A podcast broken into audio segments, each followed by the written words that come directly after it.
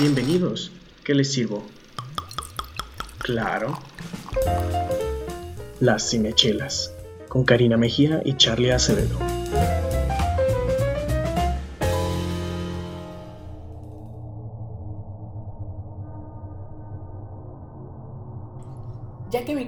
Charlie no quiere comenzar este podcast, yo le voy a dar pie al inicio. Hola, ¿cómo están? Yo soy Karina Mejía y el día de hoy estamos comenzando un episodio más de este tu podcast Cinechelas. Con mucho cariño y mucho gusto eh, te damos la bienvenida a este espacio en donde destrozamos y tijereamos a todas las películas que se nos atraviesen y además a todas las chelas que se dejen, ¿verdad? Aquí conmigo me acompaña mi queridísimo amigo Charlie Acevedo y Pau Rojo. Hola, ¿cómo están? Procuraré el día de hoy no hacer tantos... Y bueno, porque me escuché en el, en el Festival de las Chelas y creo que sí, creo que sí es algo... De hecho, ustedes allá, eh, bueno, tú, si te estás tomando una chela mientras estás escuchando este podcast, te reto a que cada vez que yo diga y bueno, te eches un pequeño shot de chela y uh, nos compartes cuántas veces realmente lo dije, porque sí quisiera saber realmente que cuál es que nos compartas tu nivel de embriaguez al final exacto. del podcast y eso nos va a ayudar a determinar qué tan y bueno es frecuente. ¿Qué tan y bueno estuvo el podcast? también, también. O, cuál fue el número al que alcanzaron a llegar antes de ponerse hasta las chanclas, ¿no? De, bueno, yo logré hasta 10 y ya me puse hasta el y bueno, yo soy Paola Rojo, mucho gusto. sí, porque ya se pega y ahorita le voy a dar un shot aquí a lo que nos estamos tomando. Eh, mucho gusto de estarlos acompañando en un siguiente podcast, en un nuevo podcast. Y es un tema que, híjole, bueno, a mí me gusta mucho. ¿A ustedes qué tal? Está en boga, está en boga. ¿No? y aparte es la, la época de lo tenebroso, de lo sabroso. Sí, hablamos de, de personas que provocan terror de verdad. Y precisamente nuestro tema va a ser asesinos seriales. El día de hoy, Karina, tenemos una pequeña sorpresilla para nuestros escuchas. Así es, le vamos a dar un giro distinto a todo esto que ustedes ya están acostumbrados a escuchar con nosotros. Y el día de hoy tenemos una invitada muy especial, una amiga de muchos, muchos años, no quiero decir cuántos, pero nos remontamos a la época de la primaria. Mi queridísima amiga Afra Dueñas, criminóloga, nos va a acompañar con sus muy acertados eh, puntos de vista. Ella es tal cual criminóloga, entonces nos va a ayudar a comprender y ahora sí que a diseccionar lo que es un criminal, lo que no es un criminal, un psicópata, un sociópata. Bueno, ya ustedes van, van a ir escuchando. Le agradecemos muchísimo a ella que nos haya compartido, pues ahora sí que todo su conocimiento y que sea gustosa de participar en, en este podcast. Pero pues antes de arrancar con el tema, primero lo primero. Así es. ¿Qué nos estamos tomando el día de hoy, Pau? ¿Qué nos estamos tomando? Bueno, yo me estoy tomando un tequila, no sé tú qué te estás tomando. No, no se crean. Apunte, chicos, son las 10.24 de la noche y estamos... Estamos, entrándole Es un lunes 10.24 de la noche y estamos aquí. Por cierto, para que vean que aquí no hay temor. Así es, pero estamos probando una cervecería eh, que se llama Zorra. Es una cervecita artesanal que, es local. Y eh, tenemos dos, dos, dos zorras aquí en, en la casa. Que no se vayan a No estamos hablando de nadie de aquí del grupo, ni de ah, Cari, ni de Charlie, ni de... Yo soy Que no se vayan a confundir con loba, porque a lo mejor un principiante como yo podríamos decir, ah, loba, zorra, pues seguramente son de la misma jauría. Y pues no, en absoluto. Van en diferentes caminos, pero es muy acertado lo que dices, Cari. Eh, esta, esta cervecería se llama Zorra, no es loba. Sí son locales las dos, pero tienen un sabor totalmente distinto y tienen estilos totalmente distintos. Tenemos una que es eh, una un poquito más de cajón, la encuentran en, varios eh, restaurantes, en varios eh, bares. Y es un estilo que nos gusta mucho, que ya va empezando la época del otoñal, de lo invernal y empiezan con todas las, stout, pero esta stout tiene algo mucho más interesante que contiene una, una nuez. Si es una nuez, es una peanut imperial stout se le llama y tiene un color muy muy interesante. La tenemos aquí ya servida. No sé si le quieren dar el, ¿Yo puedo primero? el primer quite. A Adelante. ver, pues. Una peanut butter stout de cajón. Si, ha- si tú estás buscando una cerveza peanut butter y eh, quieres algo económico y muy rico, la Zorra eh, Peanut Butter Stout es una muy buena elección.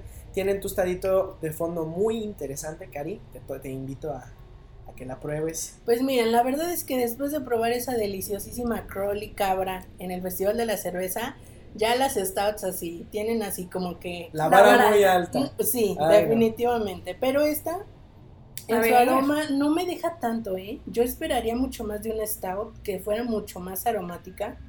Y definitivamente no. Vamos a ver qué tal en A el ver. sabor. A ver, vamos a ver. Mm, lupulosa, pero sabrosa. Lupulosa pero sabrosa, como en el Rey León. Sí, yo esperaba mucho más las notas de café, honestamente. Ya en el retrogusto empiezo a sentirlas, pero no, definitivamente para mi gusto es Sigues con la Crowley. no, no, Bueno. no, Cervecería? Cabra, Ya por cuando favor, uno se casa con una stout, se casa, ¿no? se ¿Qué casa. han hecho conmigo? Esto es su responsabilidad 100%, ¿eh? Ni modo. 100%. Ya, adiós a la Sol Clamato, adiós a la Sol Brava. Ahora ya Karina va a ser Pura de cabra. gusto refinado, que elegancia la de Francia. Hashtag craft beer only. Y Lady ahorita, Craft Beer. Pero, este, bueno, antes de que de interrumpirte, No platicarles un poquito de, de la consistencia de, de esta cerveza. Yo ya la había probado, creo que ya la habíamos probado numerosas veces. eh, con anterioridad, pero quiero mencionarles que el cuerpo es ligero, si bien es un stout es bastante ligero. Nuestro encaje de, de Bruselas es eh, también ligero y tiene esta pequeña espuma que les comentaba en el Festival de la Cerveza que se le genera generalmente, valga la redundancia, al café y al espresso que es amarilla, ¿no? Y que nos da pues ahora sí que un indicio que es un buen café, que es un buen espresso. Entonces ahora que lo vemos eh, en una stout, bueno, pues nos dice de primera instancia que puede ser una buena stout y no nos defrauda, pero a lo mejor para allá el paladar eh, refinado como es el de Cari, que ya va por Cachín, el buen camino, pues ya es una, una stout muy ligera, ¿no? Sin embargo, debo decir que está muy buena. Sí, claro, O sea, es eso no descarta. pero no es una Crowley. No no- tiene el trancazo que le gusta a Cari. que- Cervecería Zorra, los invitamos a, tra- a traernos un, un estilo que sorprenda a Karina y que ya se le, le Sí. invite a olvidarse de la Crowley de cabra, que yo veo muy difícil. Pero si son principiantes en el tema del stout y les gusta algo el café, pueden iniciar tomando esta, esta zorra, es, es bastante ligera, no es una cerveza muy, muy fuerte. Sí, es una zorra ligera, pues por algo es zorra, ¿no? Pero es muy buena observación la que haces, Pau. Creo que Pero para un ayuda. principiante del estilo Stout es una muy buena forma de iniciarse en el estilo, de comenzar a separar sabores y de comenzar a identificar esos sabores en tu paladar y en el retrogusto, que comúnmente es un sabor que se ignora y Sí, claro. ni siquiera tomas en cuenta. Y es lo más rico, al probar algo es algo, es de lo que te queda en la boca. Y eso es Más en estos estilos de cerveza, yo siento. Es- o por lo menos desde mi punto de vista, en la chela artesanal, siento que el sabor del retrogusto es muy importante porque complementa lo que sentiste al olfato y en, en la primer, este, ahora sí que la primer degustación, ¿no? Y es la esencia, ¿no? Prácticamente que, que nos da la, la cerveza. Y la siguiente, para no hacerles muy larga esta, este test de, de zorra, este, es una un poco más hacia el verano. Eh, según entiendo, no la hemos probado, no, me No, acuerdo. esta es la primera ¿verdad? vez que probamos este estilo. Es una Berry Summer Ale. Y como Karina suele hacerlo, les describo lo que estoy viendo. Y veo una cerveza un poco turbia, algo dorada, algo rosada de repente, como la etiqueta. Yo diría durazno. O sea, Durazno, yo claro, veo un claro, color claro. durazno. Sí. Y sí, creo que esa es eh, una mejor descripción. Tiene una espuma muy ligera, si la agitamos tantito, ah, sí se pega un poco al vaso. Entre ligera y pero, media, ¿no? Ajá, de- no sé, yo tenía una, una capa de espuma más alta Ah, hace bueno. dos minutos sí. y se veía, o sea, se disolvió muy rápido. Entonces, eso a mí ya me está diciendo que es una cerveza fácil de, de, de Como digerir. zorra, ¿sí? Ajá, es una zorra. fácil. A lo mejor podemos decir que Zorra se especializa como en cervezas ligeras. Digo, no he probado mucho de Zorra, pero... Lo, lo podríamos decir, no sé, Sí. pod- podría ser, te- tenemos otros, eh, otros estilos que hemos probado, ya los traeremos a lo mejor en otra época, pero sí son como un good starter, un- ah, como un buen comienzo.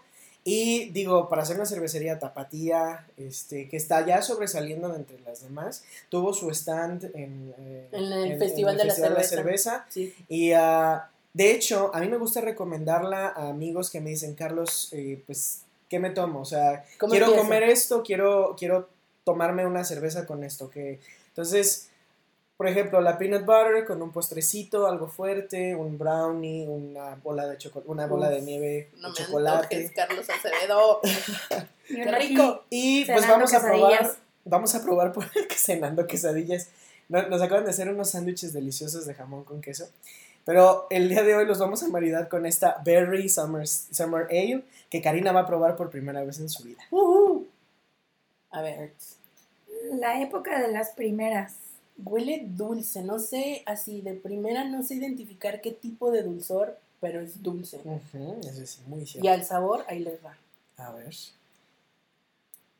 A mí se me hace muy, muy cítrica, muy carbonatada. Muy fresca también. Súper fresca. Muy, muy, muy fresca. Ya no es de esta temporada, pero igual se disfruta porque hace calor de unas oprimorias. Así como la última oportunidad, el último chancecito de, de disfrutar estas, estas cervezas, que con la, humedad, con la humedad de las lluvias todavía así como que dices, pasa, Exacto. alcanza sí. a pasar antes de darle de lleno a las stouts para el invierno.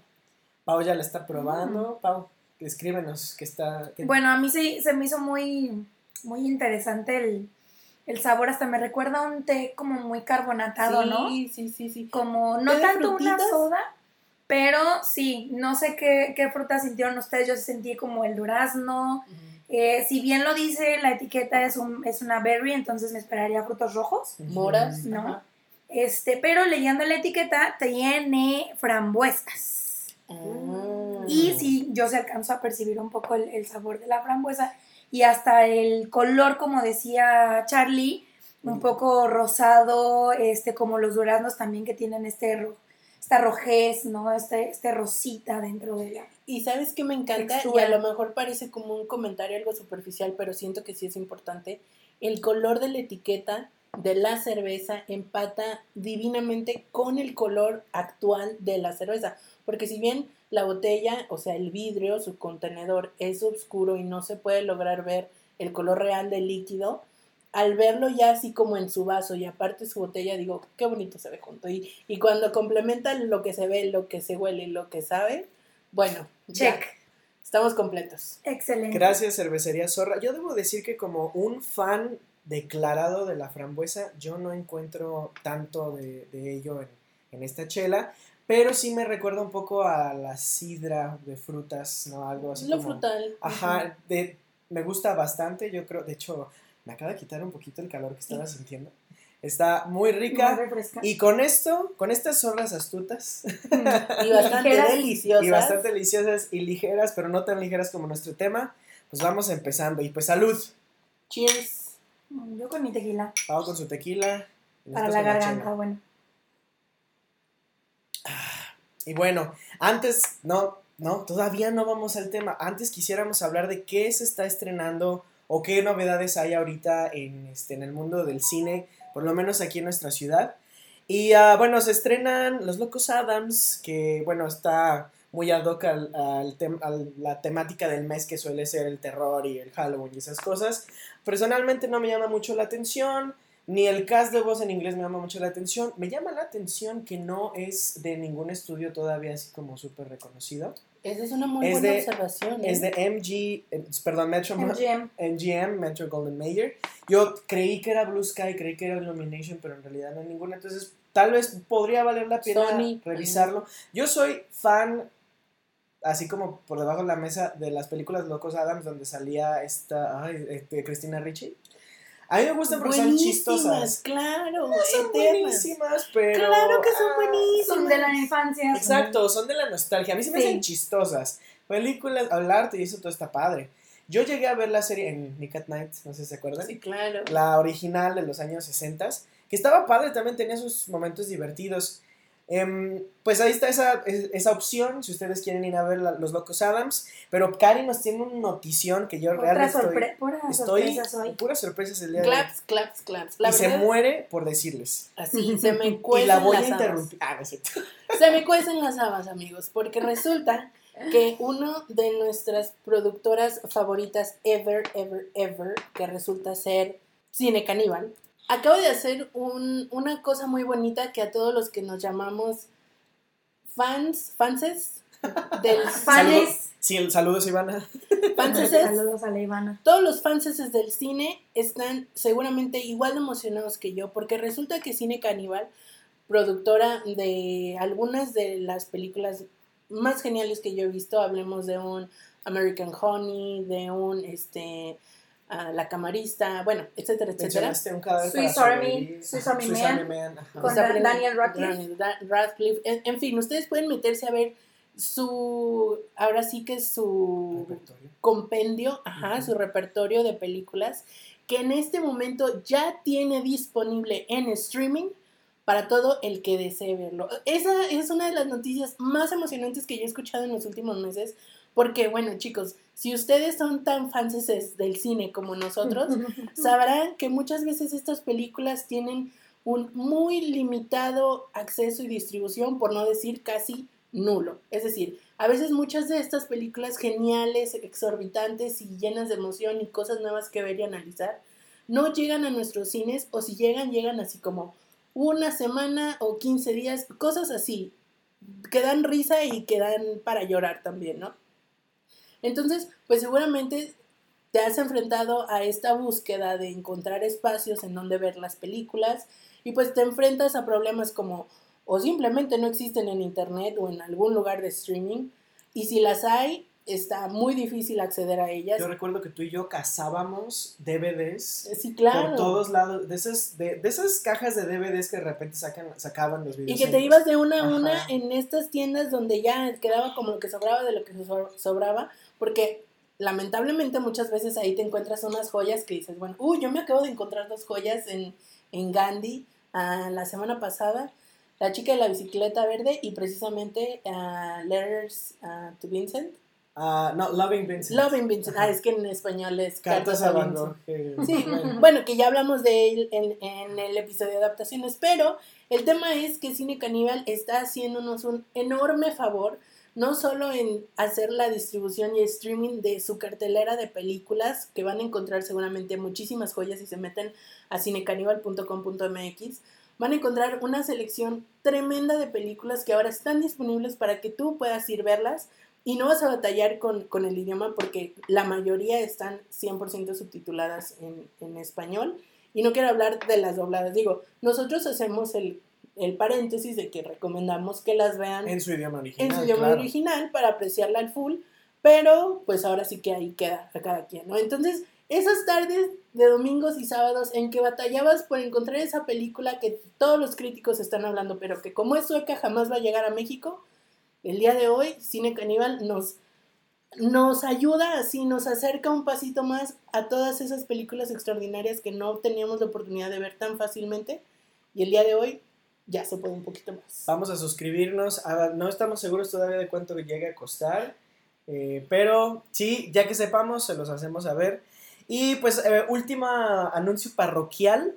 eh, el- el- eh, durante la siguiente semana se va a estar proyectando El Resplandor slash The Shining de Stanley Kubrick, que es una joya del terror, que es la única, bueno, de las pocas que yo vi durante la universidad que sí me gustaron por la fotografía y la estética es increíble y si tienen oportunidad de ir a verla al cine, vayan. Ah, desafortunadamente solo se está proyectando ahorita en el Centro Magno. Si checan ustedes la cartelera, la cartelera de Cinépolis, que es donde solo va a estar. Ciudad de Guadalajara, por Ajá, cierto. Ciudad de Guadalajara. Creo que hay funciones para Ciudad de México. Seguramente sí. Eh, pero si ustedes nos escuchan de Ciudad de México, díganos ahí, pongan en el comentario, Simón. Compartan Eh, la información. Compartan la información y pues con esta última película arrancamos nuestro turbio tema. Que tal cual las cervezas, así como dices, es una zorra, ah, pues va a estar buena. Es una Kubrick, Va a estar, muy buena. Ujú. Y bueno, entonces el día de hoy, Shot. y bueno, ahí voy ah, con mi shot. Ay, ya dijo dos, ¿eh? Tienen que ser dos. Ya le estoy tomando dos. Ay, Dios Y mío. mira, no para que no caigas de nuevo, vamos a dejar que Pau inicie esta sección con precisamente la intervención de nuestra queridísima amiga Afra Dueñas. Ella nos está acompañando de manera a distancia, de manera virtual, y nos va a acompañar con algunas cápsulas informativas durante este episodio. Y la intención de, platicarles un poco de los asesinos seriales, además de como lo habíamos mencionado al inicio de este episodio, que es un tema muy en boga, eh, nos gustaría eh, justificarlo con las fechas, con el Joker, que también, este, si bien hicimos una mención en el Review Express, si no lo habían escuchado, vayan a escucharlo aquí abajito en, en Spotify, si nos están escuchando, pueden encontrarlo. Pero el punto principal también de, de hacer la mención hacia el Joker y hacia todos estos asesinos seriales es el Día eh, Mundial de la Salud, que es, eh, o De la fue, mental. eh, de la salud mental, perdón, que fue el, el día 10 de octubre, creo que fue jueves. Eh, y pues hacemos la, la invitación a que vayan a terapia, se traten, este, no dejen que la mente juegue con ustedes, pero como nos va a mencionar por ahí Afra, hay algunos puntos o hay algunos tipos de, eh, ¿De pensamientos? de pensamientos que ya son este, de, de genética o son desde nacimiento, ya no se puede hacer nada, entonces No se sientan mal. pues no se sientan modo. mal, seguramente no se van a sentir mal por las características que tiene esto, pero ya, ya verán cuáles son. Este, acompáñenos y descubran qué sigue. Entonces la, la dinámica va a ser muy sencilla. Escuchamos a Afra un ratito y pues regresamos a comentarlo, ¿no? Soy Afra Dueñas, licenciada en Criminología y Criminalística, aficionada del cine y amante de la cerveza. Y en esta cápsula te ayudaré a conocer lo básico para entender a esos personajes que ves en pantalla, tan misteriosos y aterradores, pero fascinantes, así como las herramientas que se utilizan para ello. Y claro, lo estaré haciendo mientras me tomo una superior de cervecería Cuauhtémoc Moctezuma. Así es que salud y comencemos. Seguramente en muchas películas de asesinos o películas policíacas te has encontrado con términos que no sabes qué significan, pero que al parecer son un elemento crucial para hilar la trama de la historia que se nos está presentando. Algunos de estos conceptos son asesino en serie, modus operandi, psicópata, firma del asesino, personalidad antisocial, entre otras. Comencemos por la base de todo, la condición psicológica de los criminales. En psicología existe un manual diagnóstico y estadístico de los trastornos mentales. Llamémoslo por su nombre más común, el DSM. En su última versión podemos encontrar el trastorno antisocial de la personalidad, que dentro de sus características más importantes se encuentran atentar contra la integridad de otros, manipular, transgredir normas sociales, tendencia a engañar, impulsividad, abuso de sustancias nocivas, falta de empatía, imprudencia en el actuar y el no remordimiento. No, remordimiento a mí me suena muy turbio. No, o sea, es como lo que más me da miedo de este, este tipo de historias. O sea, una persona que suprime esta parte, bueno, se suprime, se le suprimió, no sé decirlo, esta parte humana del sentir empatía por lo- otras personas, está, ah, sí da miedo, pues, el, el saber, Del no remordimiento, ¿no? De que no me importa qué te pase, está, no me va a afectar. ah, y bueno, Shot. shot para mí de nuevo. Sí, el, el- el tema también ahí de, de hablar un poco de cómo manipular y de engañosos, creo que se equilibra con el tema de ser poco empático, de no remordimiento, y una película que nos habla, este, o bueno, a mí que me recuerda, es La, la huérfana, Ah, sí. eh, que incluso por ahí salió en Facebook hace un par de semanas, ¿no? Que, que está basada en un caso real. Este, Porque recientemente se acaba de dar un, un ¿Un caso? caso? similar. Exactamente, entonces como que se desarrolla, desarrolla un poquito ahí el, el, el cómo una persona puede llegar a engañar de tal manera, ¿no? En La huérfana, ya, yo la vi en el cine, es una, es una chica que se, que se infiltra en una familia simulando que es una Niña. una niña, ¿no? Pero ella en realidad Una está- niña huérfana. una niña huérfana y que esta familia la adopta y que de repente empieza a tener unos ¿qué serán? como un amorío con el papá de la familia, ¿no? Pues se enamora de la... Algo muy raro. Del papá. Ujú. Sí, como que tiene daddy issues, pues. Pues no, no sé si se enamora, pero lo sonsaca. Eso sí es real. Pues quiere sí tener que una relación, ¿no? Ya no Sí. sabemos pues si es totalmente platónica, pero ella trata de hacerla real, de volverla prácticamente a alguna realidad y por eso busca creo que eliminar a los hijos y a la, a la esposa, que en este caso vendría siendo la mamá, Eh, pero sí es un caso muy siniestro. No me acuerdo cuántos años tenía cuando la vi en el, en el cine, Seguramente tenías, qui- no, 17 años. pero Con tres meses y con dos tre- días. Y dos días y un segundo. Pero sí te deja bastante atónito, atónito el cómo es que una persona, uno se puede ver de esa forma, porque dices, bueno, existen las personas con enanismo, pero ya alguien que tenga una apariencia normal y que tenga pues esta, esta incomodidad de lograr algo así con alguien de la familia con quien está viviendo, se me Ah. hace, no Muy sé. enfermo.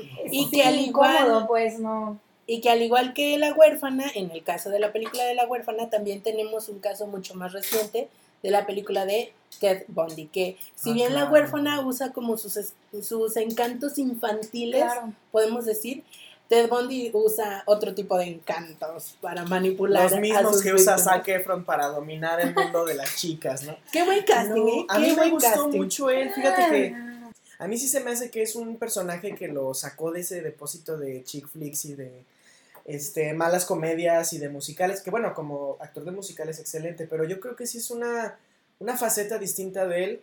y- Un nuevo reto. Ajá, un nuevo reto que creo que De no verlo lo en un chido. chick flick, ¿no? Lily Collins no tanto, a Pau no le gusta. No. Yo también sentí muy flaca, en más de un sentido, a Lily Collins, pero Literal. a Zac Efron yo creo que sí le sirvió mucho. No creo que sea su mejor interpretación, creo que ha hecho trabajos mucho mejores, pero lo siento en un papel mucho más maduro, en, Bastante. como dice Charlie, fuera de su zona de confort, o por lo menos lo que nosotros estamos Conocemos, acostumbrado a, a- acostumbrados a verlo. Yo creo que muy buen, muy buen trabajo en ese sentido. No digo que fue la superactuación, pero yo siento que hubo mucho más labor de personaje de parte de él en esta película. Y habla la historia precisamente de Ted Bundy, eh, un asesino de, de mujeres.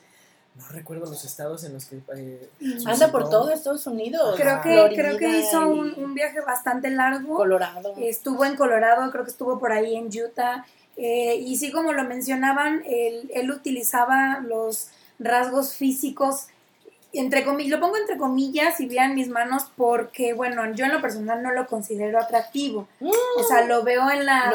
no no, no, ya, ya se tomó mucha Espera, cerveza. ¿no ¿eh? consideras No atractivo la escucho. al Ted no, Bundy real? a Ted Bundy real. Ah. Sí, no, bueno, Zac Efron es otra cosa, obviamente. Ya, Porque sí, hay sí, escenas donde escúchenla, se ¿no? quita la camisa en el cine y señoras atrás suspirando por el asesino serial, o sea, no. Sí, aunque bueno, si conocen a alguien que tenga un amor enfermizo por algún asesino serial, dejen de ser su amigo, su amiga, porque eso no está bien.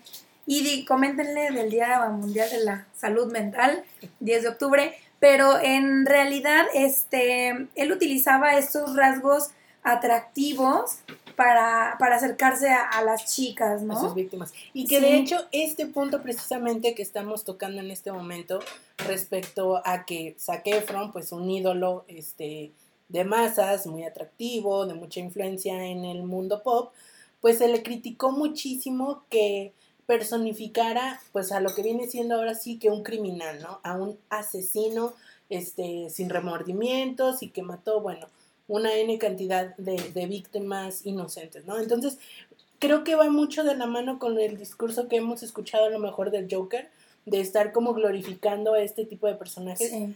Sin embargo, yo creo que es parte de mostrar qué tan fácil puede uno este, encontrarse con un, individuo de estas características o de estas intenciones. Bueno, Afra nos explicará un poquito más adelante ahí también eh, las diferencias de cómo saber quién sí y quién no. Exactamente. Pero sí, es, es bastante interesante, eh, por lo menos esta película. A mí sí, en lo personal, no me gustó Lily Collins, la sentí. Para, para la fuerza que traía el personaje de Zac Efron, eh, el personaje de Lily Collins pudo haber hecho más, verse un poco más interesante. Eh, también a otra persona que no, no mencionamos es a, a Kaya Escodelario, que la recordarán si es que fueron Emos en 2000, 2007, 2008 que sale en Skins. Ella Ah, es sí. de Inglaterra y, eh, bueno, se, se representa como la groupie que llegó a casarse, creo que en algún momento, con, o a tener un, o estar embarazada de un hijo de, de Ted Bundy, que era esta groupie que estaba eh, Enamorada. enamorada y creo que era amiga de él antes, no recuerdo bien. O por lo menos eso dice la película, ¿no? O por lo menos se, se cuenta, pero que también este tipo de personajes tienden a, a- a tener este poder, ¿no? Sobre personas y que lo encuentran fascinante y que quieren, incluso hay chicas que quieren tener sexo nada más como para saber qué es lo que hay en las mentes de estos criminales en serie. Pero vean la película si no la han visto. Fue una película bastante esperada. Aquí casi no sonó. Eh, pero si bien pues el, el- criminal es bastante, bastante reconocido, es uno de los más reconocidos de, de, de la historia de Estados Unidos, Reconocido, más bien conocido, ¿no? Porque no se le reconoce nada, es un Pues- criminal, pues, ¿no? podría, podría decirse, digo, se le reconoce que hizo cosas atroces, pero se le reconoce en el mal sentido, ¿no? Y, de, y ponerlo como una bandera de, pues no lo hagan en casa, este, quieran a sus hijos, abrácenlos de vez en cuando. Y este, Sin pero por sí. qué decir diario. Sí, un, un abrazo diario no estaría nada mal para alejar a, a aquel psicópata que, hay- que existe. Y, eh, y, y bueno, este, nada más era el comentario de esta, de esta película, que es mm, pues algo tan esperado y búsquenla si es que tienen oportunidad. Y que como mini dato cultural me gustaría compartirles que esta película de Zac Efron está basada en el documental que apareció primero en Netflix, que bueno, hizo mucha conmoción y que debido al éxito que tuvo en, esta, en este streaming, se decide hacer la adaptación al cine y no fue de la manera contraria como comúnmente se podría pensar, ¿no? Sale la película y luego ya sale documental. El documental, ajá. Y bueno, ay, ok, Shot. bueno, shot. Entonces vamos a escuchar eh, qué más tiene Afra para decirnos al respecto. Es importante considerar que este trastorno solo puede ser diagnosticado a partir de los 18 años, porque se supone que en la infancia y la adolescencia aún tu personalidad no ha terminado de desarrollarse. Pero podemos encontrar signos de ello en menores de edad. Es por eso que en muchas películas de asesinos podemos ver cómo se muestra desde la infancia estos rasgos a través de conductas como maltrato animal, mentiras más elaboradas de las que era un niño, daño a otros niños, incluso precocidad sexual, entre otras cuestiones. Un ejemplo es el del personaje Alex DeLarge en la película La Naranja Mecánica de Stanley Kubrick, que, a pesar de ser una película de ciencia ficción, es un reflejo de cómo se comporta un joven con TAP, es decir, trastorno antisocial de la personalidad. Trastorno antisocial de la personalidad. Y bueno, supongo que no necesariamente una persona por ser antisocial, o sea, hay varias cosas que se tienen que analizarle a la persona para que realmente tenga un, eh, un diagnóstico de TAP, ¿cierto? O sea, no, hay, hay muchas cosas que analizar. ¿no? y que más adelante Afra nos lo va a explicar y a detallar, ¿no? Pero si podemos hablar de ejemplos a partir de la descripción que nos ha regalado, precisamente podemos hablar de esta película de La Naranja Mecánica. Yo recuerdo que cuando la vi por primera vez estaba en la prepa, es decir, ya no, no, no era tan joven, pero tampoco tenía así como una madurez esplendorosa. Y me quedaron como muchas incógnitas. Yo siento que es una película bastante compleja, incluso para su tiempo, evidentemente para su tiempo. Una Kubrick así, que se disfruta, igual que las muchas otras Sí. que hemos mencionado. Siento aquí. que es como un rompecabezas que tienes que armar tú también en tu cabeza, sí, ¿no? Sí, sí, y que tiene que ver mucho con la parte social también. Más adelante vamos a hablar sobre los contextos sociales, cómo influyen en las personas para que terminen haciendo los actos atroces que terminan haciendo, pero hasta no llegar a ese momento podemos hablar de este personaje principal de la naranja mecánica. Y otro ejemplo que nosotros encontramos o que nos resonó bastante fue el ejemplo de la película del perfume, ya que aquí podemos ver estas, yo quisiera decir como... Mm, Características de... Sí, como que, como que se asomaba esa personalidad incluso desde niño, ¿no? O sea, mm, spoiler alert, de nuevo, antes de decirlo, no, no como usualmente hacemos ya después de que lo Decirlo así de, fondo. Cuando eh, el, el, protagonista nace, lo primero que hace es tomar el dedo del primer ser humano que, tiene contacto con él, porque su mamá literal, o sea, lo avienta entre los pescados podridos. Ay, sí, eso no suena horrible. Yo leí esa escena, bueno, el libro, es, de verdad que te ataca sensorialmente a la nariz. Sí, ya hemos hablado de, de, la obra literaria que es extraordinaria, pero en la película se ve la escena donde el bebé, así, el bebé recién nacido, toma el dedo de la primera persona que se acerca y empieza a olfatearlo. Si esos no son indicios ya de una personalidad única y especial, bueno, no sé qué otra cosa puede hacer, ¿no? Y que como bien Afra nos comenta, si bien no se puede diagnosticar antes de los 18, pues porque la persona todavía está en el desarrollo de su personalidad, sí podemos ver así como algunos indicios de lo que se viene. Y bueno, ¿qué se vino en el perfume? Shots. Ay, bueno, demonios.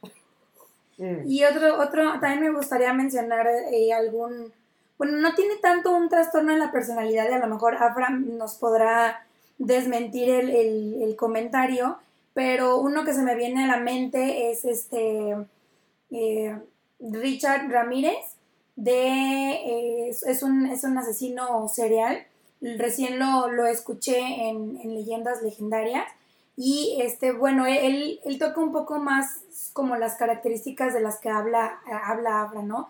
Que tiene esta precocidad desde, desde un poco más pequeño y que desde niños van, van generando esta tendencia hacia donde van y que a lo mejor no puede parecer algo muy eh, descabellado o no puede salirse mucho del tema o puede no parecer algo eh, fuera de lo normal, pero bueno, se desencadena, desencadena perdón, en lo que terminó siendo que fue un, un asesino en serie porque él, él este, dejaba también alguno de los rastros, ¿no? Y, él se hacía llamar el, ¿cómo, cómo le decían? El Night Stalker. Nightcrawler, algo así.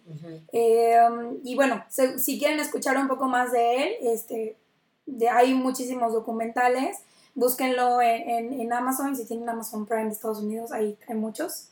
Este, y también escuchen Leyendas Legendarias, que es bastante bueno la, la información que hablan de él. A continuación, no, no es cierto, es que quiero evitar decir y bueno, pero y bueno, ya, shot, vámonos. Ya lo estoy haciendo ya, es intencional. Vamos a, eh, a seguir escuchando a Afro un poco más. Existen diversas formas de desarrollar un TAP. En ocasiones puede ser por algo biológico o interno y en otras por cuestiones sociales o externas. Para identificar estos dos tipos se utilizan los términos psicópata y sociópata, teniendo el primero un origen por factores innatos y el segundo por factores adquiridos. En pocas palabras, el psicópata nace y el sociópata se hace. En el caso del psicópata, podemos tomar como referencia la película Tenemos que hablar de Kevin, de la directora Lynn Ramsey, donde se nos muestra a un chico, interpretado por Ezra Miller, que poco a poco va manifestando este trastorno, hasta hacer algo que su madre, interpretada por Tilda Swinton, nunca se imaginó. Mientras que en sociopatía podemos ubicar al Joker de Todd Phillips, al mostrarnos cómo una persona vulnerable pasa por una serie de situaciones que hacen que se convierta en un generador de caos social. Ahí Afra nos ayuda a resolver el, dilema que traíamos el día que estábamos haciendo el review del Joker, de que no sabíamos que si el medicamento, que si el beso, que si el abrazo, que si aquí, que si allá. Que si venía de nacimiento, si su mamá se lo infligió. Así es. Si fueron todas las situaciones que vivió de chico, todo el abuso que posiblemente le haya desencadenado este, y haya sido un móvil o el momento de estrés que lo llevó a... Todos los traumas que vivió de niño, claro, por supuesto a generar tanto. Y me gusta mucho ay, este es un pecado personal, queridos amigos que nos acompañan. Yo he escuchado maravillas así, oro saliendo de las bocas que hablan de esta película, tenemos que hablar de Kevin. Yo he cometido el pecado de no verla, pero seguramente aquí mis queridos amigos Charlie y Paola les podrán comentar al respecto. Bueno, yo, yo sí la vi, um, ya creo que hace un par de años, sí, sí fue, sí fue hace bastantito tiempo, y me la habían recomendado, pero todavía no estaba muy inmiscuida en el tema de los thrillers psicológicos. Estaba más o menos descubriendo que me gustaba en el cine, eh, como les había platicado anteriormente, pues no, hubo una etapa en la, que no fui mucho al cine, entonces estaba como volviendo a, descubrir qué sí me gustaba y qué no del cine. Y eh, me enteré de esta película, me la recomiendan y bueno, la verdad es que tengo que dar un shot porque acabo de decir y bueno. Y bueno, sí, bueno, por fin alguien me está acompañando. Donde, donde el personaje creo yo que es la primera vez que conozco a, Ezra Miller y es un personaje que sí te queda muy entrañado. Y a, Tilda, Tilda Swinton, perdón, la había visto creo que en otra película, no recuerdo cuál, pero bueno, su, look andrógino hermoso que nos maravilla a todos siempre con ese look de alfombra roja. Eh, la verdad es que la, la, actuación de ambos es tan cruda, es tan real, es, tan directa que, lleva a la película a, dejarte incómodo. No hablo de un incómodo como Midsommar o como un Hereditary incómodo, pero hablo de algo socialmente incómodo más que hacia el terror, ¿no? Em, al final de cuentas, bueno, ella se da, se da, este, cae en la realidad de que su hijo tiende a tener esta creo que sí es sociopatía, eh, que, en realidad no tiene esta empatía como lo, platicábamos antes en los términos que, que, Afra primero nos da, que no tiene esta em, empatía por otros, que eh, tiende a ser antisocial, que se aleja, pero que tampoco le interesa este, sumarse a los demás. Y ella se da cuenta y es un golpe terrible para ella porque, bueno, creo que para un padre pues el hecho de conocer o de reconocer que tu hijo tiene este tema psicológico tan pesado, pues ha ser un, un, golpe muy fuerte, ¿no? Entonces ella se da cuenta de esto y, creo que le cambia la vida totalmente. Yo al escuchar que Ezra Miller está participando en esta película, fue como un, Karina, es que tienes que verla, o sea, son, yo creo que lo que menos me gusta de Ezra Miller es su participación en esta nueva saga de Animales Fantásticos, pero de ahí en más, todos, todos sus papeles, todas sus interpretaciones, creo que también es mucha chamba del actor saber seleccionar sus papeles y creo que él hace un muy buen trabajo ahí menos en Animales Fantásticos. Qué bueno. No sé, Flash tampoco está Y de Flash tampoco. Es que algo, algo comercial les tiene que dar así como para que puedan dedicarse más tiempo a, lo indie, ¿no? Pues sí, pero luego aplicas un Royal Reynolds que no te sale con linterna verde, perdón que lo digas por segunda vez pero eso no es para todos. Ya hizo Deadpool bien, Paul, perdónalo. No, no, no, es que Linterna Verde nunca lo vamos a perdonar. Bueno, por lo menos yo no, pero sí tienes razón, hay que saber escoger sus, sus personajes. Y esta dupla que hace con Tilda, yo digo, wow, o sea, de verdad, no la he visto, pero me hago un Cinechela compromiso en este momento de que la voy a ver y les voy a decir qué pensé, qué sentí y qué me pasó por la mente en ese momento. Cinechela compromiso, son como los pitufos, la pitufitorta. Oh, Yo no había pensado en eso, pero si así lo quieres La computadora que es está que grabando yo tampoco vi los pitufos tanto como para... Muchachos, ustedes no tenían, muchachos, ustedes no tenían tele pública. Tres horas de los pitufos, pero no vamos a hablar de eso. Y el otro punto también que es muy conocido, eh, o bueno, la película que es muy, muy familiar de este superactorazo que amamos aquí en Cinechiela. We love you. Es eh, Christian, Christian Bale en American Psycho, que también me tocó verla cuando estaba en, ya la había visto, eh, perdón, la estaba viendo en Netflix, fue la primera vez que, la vi, este, independientemente de sus papeles de, de Batman. Y se me hace tan minucioso cómo es que, cómo es que desmenuza este personaje de, del cuidado que tiene, de algo que, a lo mejor no se ha mencionado ahorita, es que pueden llegar a ser tan minuciosos con lo que hacen y con lo que generan, que Afra a lo mejor y en algún otro episodio nos podría ayudar un poco más a descifrarlo, pero y que puede ser una de las dudas que a lo mejor a ustedes también les salgan, que es de cómo pueden llegar a ser tan minuciosos con lo que hacen, tan limpios. Hay, como decía, este, pueden ser organizados, pueden ser desorganizados, pueden llegar a ser limpios, pueden llegar a ser sucios. Y eso puede desencadenarse a que los encuentren, a que no los encuentren, como algunas películas que vamos a mencionar después, pero creo que el papel es, como siempre, impecable. A lo mejor en este no hizo una transformación de su cuerpo. Sí, como no, claro. Sí, tuvo que ponerse mamadísimo. ¿En serio? Mamadísimo. ¿Era porque flaco o qué? Hacía, Sí. hacía, es una escena, bueno, varias escenas de no lo vi sexo. venir. Hay una súper icónica, ¿no? De que está teniendo relaciones con una chava. A Y se él, ve en el espejo. a él ni le importa ajá. la chava. Él está El idolatrándose a sí mismo. Al 100, así, al 100. al Ya. 100, Yo me sí. acuerdo de esta Ah, mira. escena donde No él empieza a distraer a su víctima con música. Su víctima ya está bien borracha para empezar, que es un, creo que es un compañero de trabajo. Y esta escena describe muy bien todas estas manías de tener ya listo todo El para control. hacer, ajá, o sea, el cubrir tu perfecta sala con este con plástico, Plásticos. el cubrir también, él se ponía como una especie de impermeable, tener colocada la, el hacha en un lugar muy específico, hablar, el discurso que da Christian Bale en esa escena es tan fluido, es tan exacto que ah, la verdad es que si yo hubiera estado en esa condición etílica También. de la víctima, o sea, a mí también me, me dan en la madre, ¿no?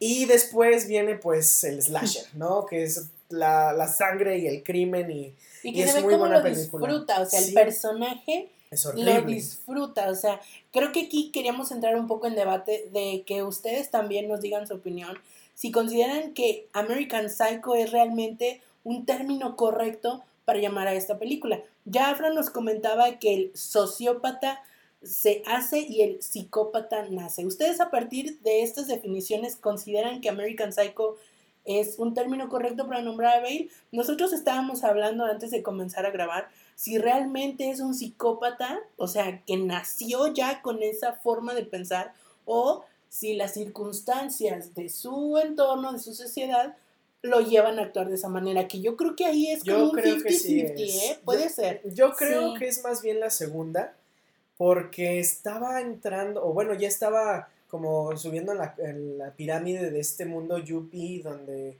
eh, o sea, tienes el lujo, tienes la lana, tienes los contactos, y yo creo que esa, ese nuevo mundo que se empezó a formar entre los 70s y los 80s, lo fue empu- empujando, 70s, 80s, 90s, yo creo. Mm, noventas, Ajá. ajá.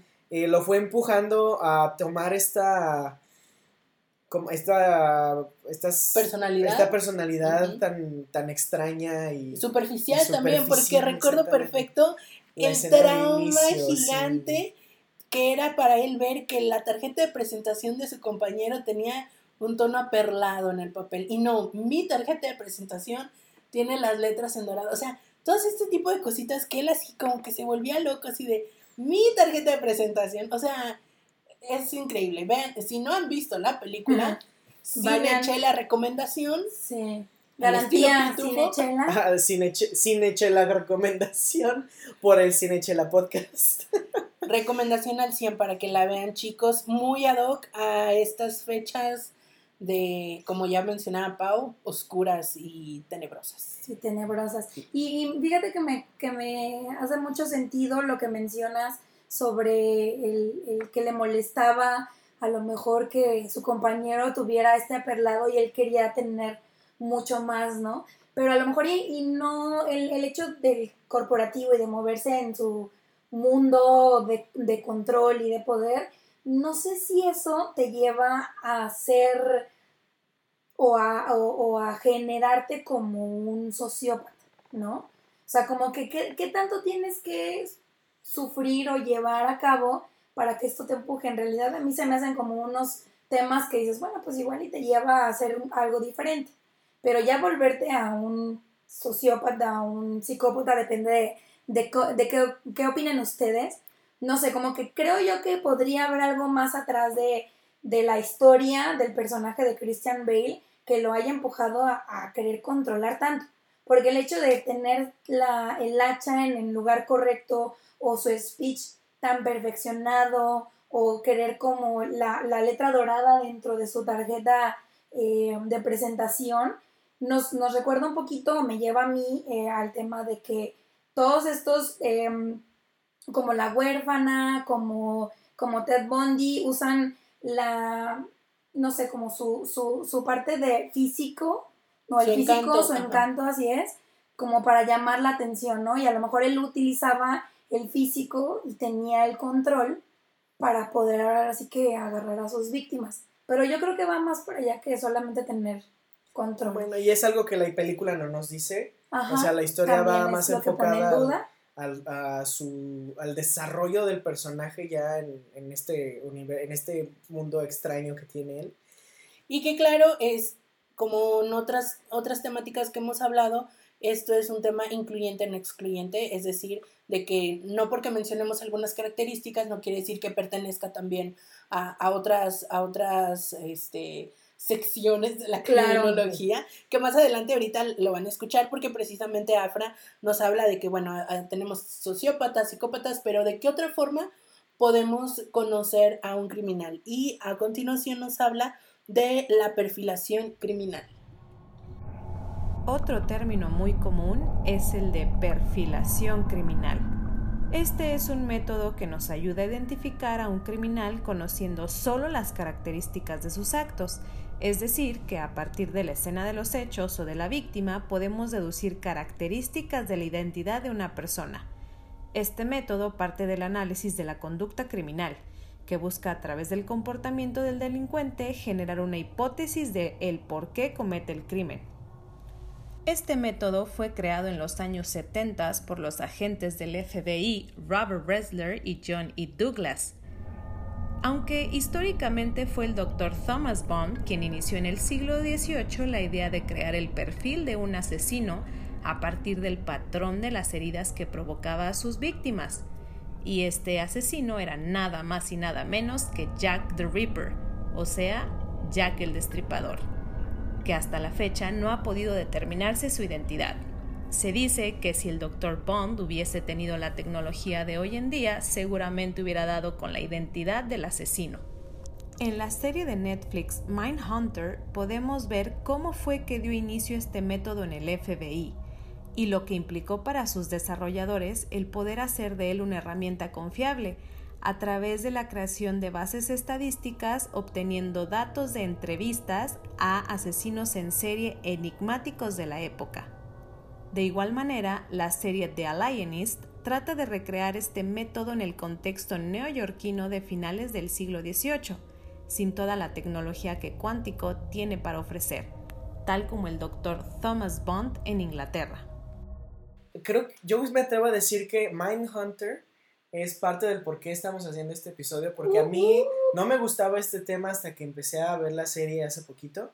Y creo que sí es como, no quiero decir un manual de cómo entender a los criminales, pero sí, sí está interesante ver cómo estos ah, agentes del FBI empezaron a crear su propia metodología para acercarse a los culpables de estos crímenes horribles, ¿no?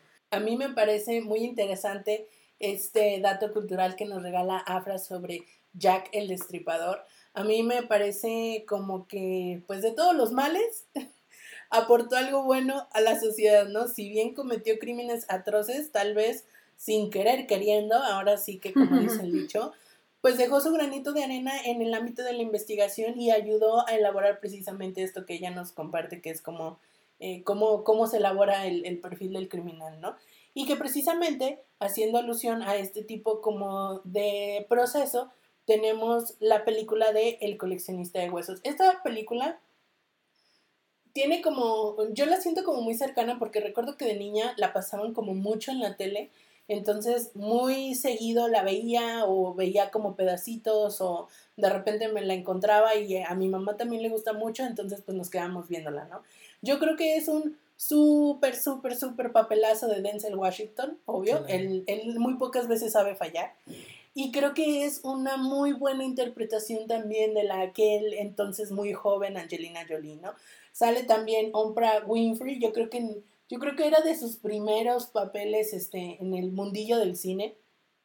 Y que para quien no haya visto El coleccionista de huesos, en este momento ponga pausa, vaya y búsquela, véala y luego regrese. Porque la verdad es que es una película muy buena. Yo creo que es bastante entretenida. Yo sí, en sus primeros momentos, porque pues ahorita ya me la sé de memoria, ¿no?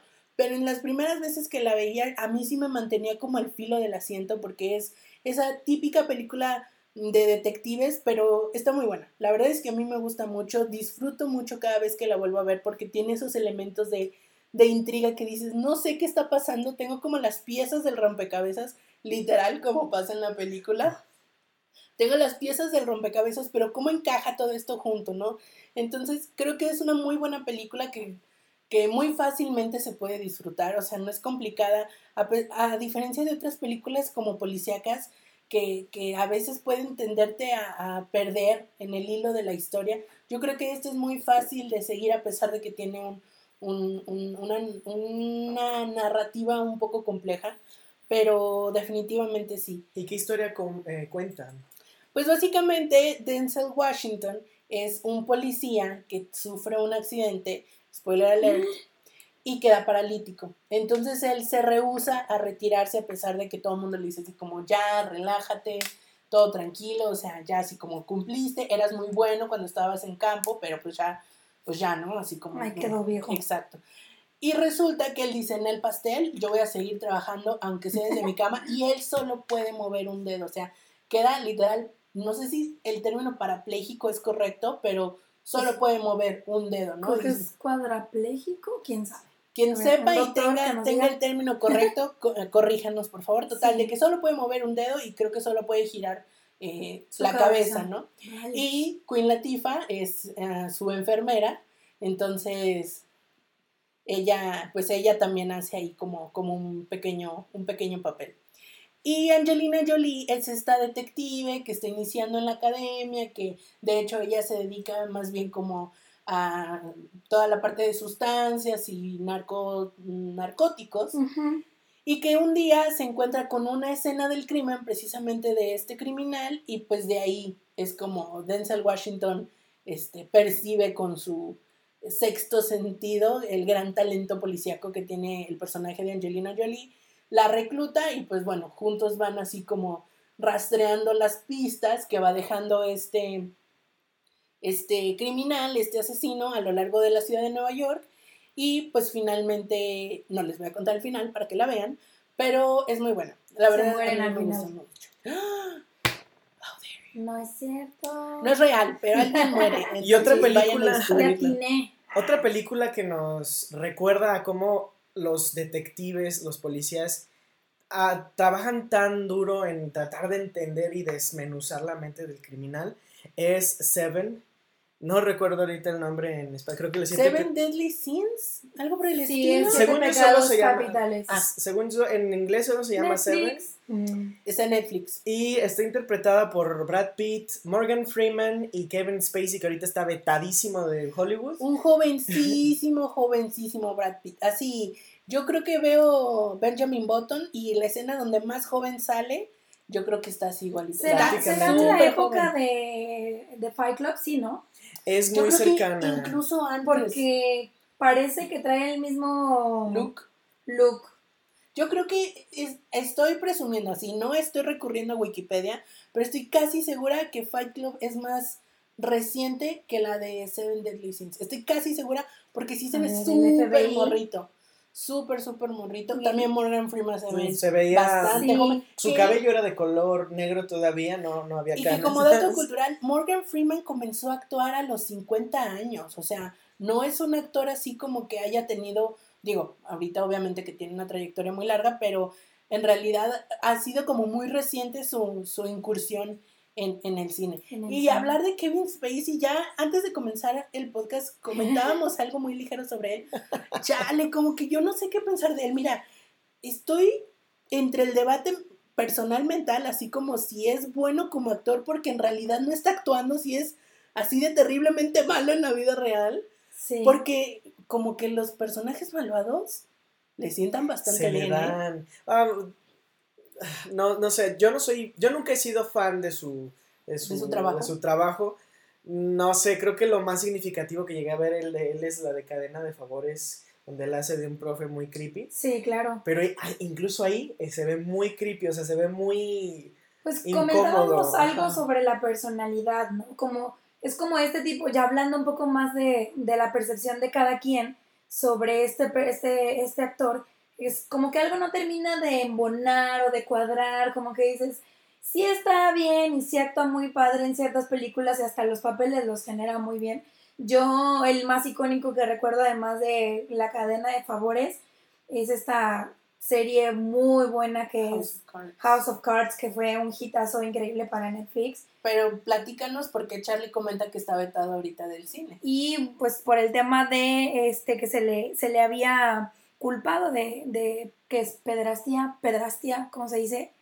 Eh, que en algunos, hace muchos, muchos años, muchos ayeres, eh, él había abusado de un chico en alguna fiesta y bueno, este chico después se acuerda, ¿no? Y sale como, como víctima, que aquí pues no estamos para juzgar ni nada, cada quien va a sacar sus, sus propias conclusiones. Pero el chisme está y se tiene que decir. Exactamente, y bueno, se- como todos ya saben, el chisme de este tan reciente, pues sale de la serie. Netflix prácticamente deja de trabajar con él y la serie sigue, pero ya no tiene este éxito y creo que termina ahí. Yo no terminé de ver, yo no terminé de ver la, la, La serie, serie. este, porque bueno, si bien el, el, el personaje secundario de Robin Wright, que es su esposa, este, era un personaje fuerte, mm, creo que a muchos nos hizo un poco de ruido el ya no ver a esta, a esta mancuerna, ¿no? Porque se complementaban, eran personajes muy Y complementados. ahí les va el tip cultural. Yo recuerdo que en aquellos días cuando Netflix estaba como una idea sobre la mesa, Kevin Spacey era de los más aguerridos defensores de este nuevo sistema como de ah, distribución de, de productos audiovisuales, vaya, vaya ahora sí que la generalidad. Y yo recuerdo que lanzaba discursos como muy, muy fuertes en contra de los que estaban como... eh, Oponiéndose. Sí, Ajá. básicamente, que decía que el futuro estaba en el internet, que el streaming, esto, ¿no? precisamente. Y House of Cards fue una de las primeras, si no es que me atrevo a decir, la primera serie que produce Netflix de, de- en sus meros, meros inicios, ¿no? Y que realmente es una de las series que le da lugar, le da Posición a Netflix, podría decirse, tal vez. tal cual y que le haya venido como este golpazo interno, o sea, porque pues es desde el mismo interior de la producción, yo creo que Netflix sí fue como, tomó una decisión bastante buena al tajar completamente la relación profesional Con con, Spacey. porque pues sí, definitivamente no. Entonces, qué lástima por él, qué lástima por el actor, porque pues a lo mejor por todo lo que trabajó y le apostó y le puso toda la carne al asador a Netflix, pues ahora sí que no, Al final de cuentas. se no. le vino todo para abajo. Y como, como de dato, eh, House of Cards es este, una serie estadounidense, pero está adaptada de una miniserie de la BBC de Londres Ah. eh, y se basa en una novela de Michael Dobbs. Entonces es como un remake, reboot, adaptación. ¿Qué es, muchachos? Pero adivinen qué, este episodio no es de esto. Ay, pero Así que volviendo a Seven Deadly. Sins, bueno, a Seven Sins, Ustedes nos dirán. Bueno, volviendo a la película de la que estábamos Y hablando bueno, originalmente. escuché un y bueno. Ay, salud, ya pues. creo que voy a sacar el tequila porque ya No, es no, no. stout. Es se acabó la chela, chela, no por podemos tomar tequila. Bueno, sí ¿Por podemos, pero no ahorita. Hay que darle vuelo a la Volviendo a la película de Seven, eh, es Deadly muy Sins. icónica esta escena donde Brad Pitt, hay una confrontación entre estos tres personajes principales y una caja. Sí. ¿Sí te acuerdas de esa escena? ¿No Sí, la claro. puedes describir? No, o sea, puedo describírselas, pero no quisiera arruinarles el final. Yo, honestamente, y no quiero influenciar como su opinión en la película, porque en general la película es bastante buena. Yo siento que el final. mm, mm, mm. Y no quiero decir más como para que ustedes. Se mueren este. Estos tres mm, fueron de no le gustó tanto a Cari. Quiero decir que para la talla de película que me vean- venían manejando, ahora sí, durante todo el inicio, desarrollo y casi clímax, y digo casi clímax porque siento que eso fue lo que faltó, el, de- el desenlace lo sentí como muy predecible, o es que no sé si es por la época, pero pues como que en su época a lo mejor ese final no era predecible. No sé, para mí el final estuvo demasiado predecible, demasiado, un desenlace demasiado que se deshizo muy rápido el asunto y ya se acabó, así como váyanse a su casa, ¿no? Yo siento que le faltó así como más, algo más palpitante al final, no sé. Más consistente de acuerdo al, tal vez al contenido. Sí, porque, o sea, todo el drama y todo el movimiento que se hizo durante casi hora y media, que se acabe así como, ¡pum!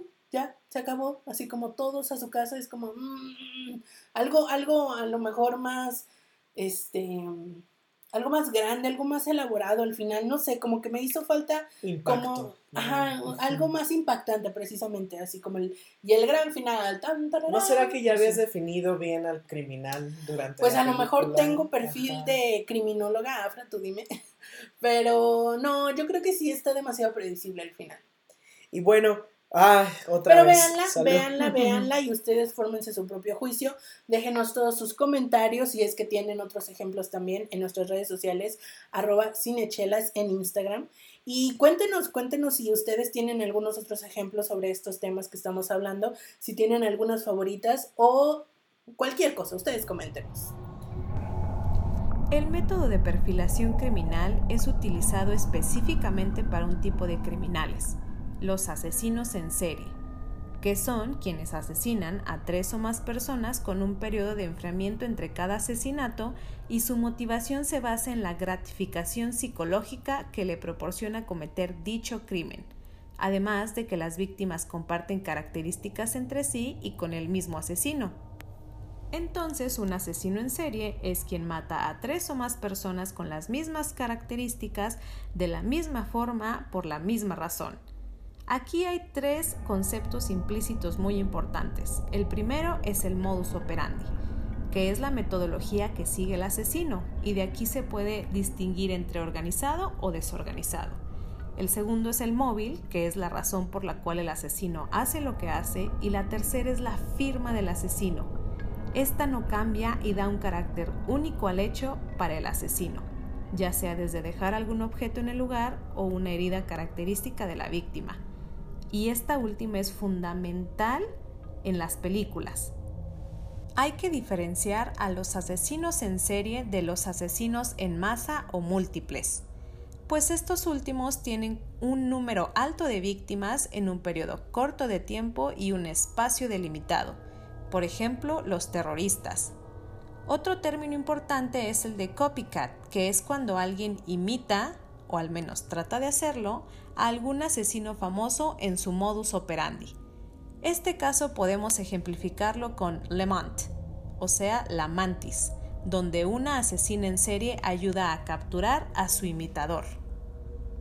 ¿De qué será? Bueno, el coleccionista de huesos tenía que ver con los huesos. Ajá, los huesos, o sea, Podemos retomar ese ejemplo dentro de la parte del asesino serial. Entonces, repasando mm, de manera muy breve, hay tres cosas que tomar en cuenta al momento de identificar un asesino serial. El modus operandi, esto quiere decir que tiene una forma de trabajar como, ah, como un proceso ya definido, ¿no? O sea, siempre actúa de la misma manera. El móvil, o sea, ¿por qué lo hace? Pues porque eres hombre, muere. O porque eres mujer, muere. o porque la mata viejitas, porque eres viejita, muere, ¿no? Sí. Entonces, ese es el móvil y la firma, finalmente, que yo creo que ahí ya es como... Es la parte más enferma para mí, o sea... Yo creo que sí, ¿eh? No nada más mataste a alguien, no nada más tienes un patrón, estás obsesionado con algo, sino que aparte dejas como una... o sea, incluso siento que es, los hace ellos sentirse como artistas. Firman su cuadro. Exacto, o sea, qué horrible. Yo recuerdo del el Mentalista, lo poco que vi esa serie, la firma del asesino que a veces seguía, bueno, creo como el recurrente en la serie, era una cara feliz pero con los ojos tristes, estaba muy extraño, es dibujada con sangre. Mm. Y estaba, ahorita lo pienso en, escalofríos. ¿Tú piensas en alguna Pau ahorita?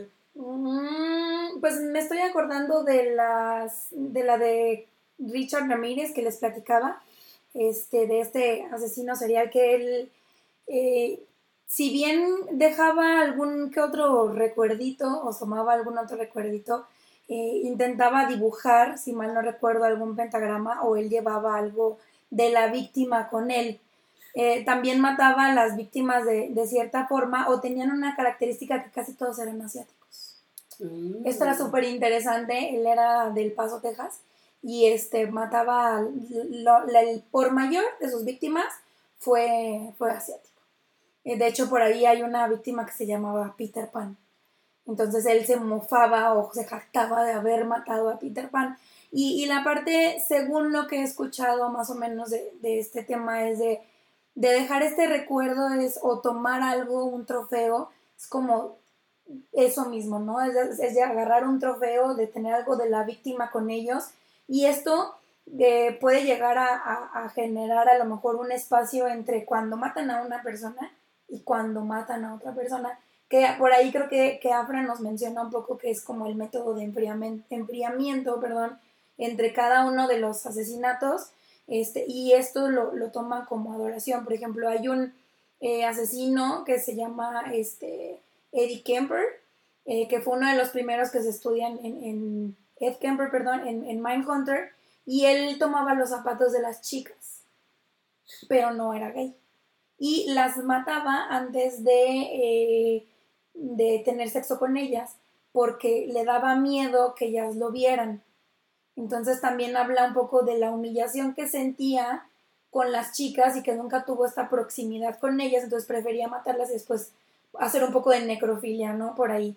Y estos, estos trofeos hablan de qué tan arraigado pueden llegar a tener esta parte de humillación y de abusos y es lo que toman de la víctima porque este tal vez un collar les recuerda a su madre que los maltrataba en algún momento entonces es por eso que a lo mejor incluso pueden llegar a seleccionar una víctima por, por la vestimenta tal vez por la manera en la que lucen por el color de cabello por la forma en la que hablan por la que ríen Les recuerda a alguien. les recuerda a alguien y es como la, la- lo que tienen en común, ¿no? Con este asesino en serie.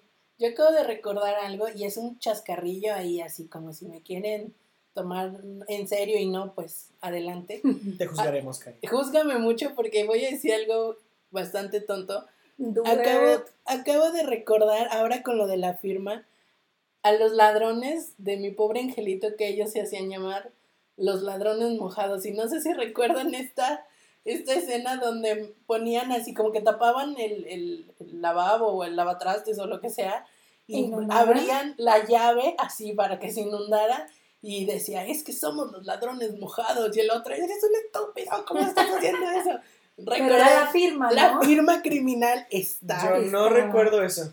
Cualquier fan de mi pobre angelito me puede corroborar el dato, por favor, porque estoy segura que sí pasa. En la 1 y en la 2. En la 1, la 2, la 3, la 4, la 1000 y 1 Ya, ya, no sale. No, no. bueno, no. ya va a ser Navidad. Ya va a ser Navidad, vamos a hablar de esta película probablemente dentro de un mes. Puede ser, puede ser. ¿Quién sabe? Sorpresas vendrán, no lo sabemos.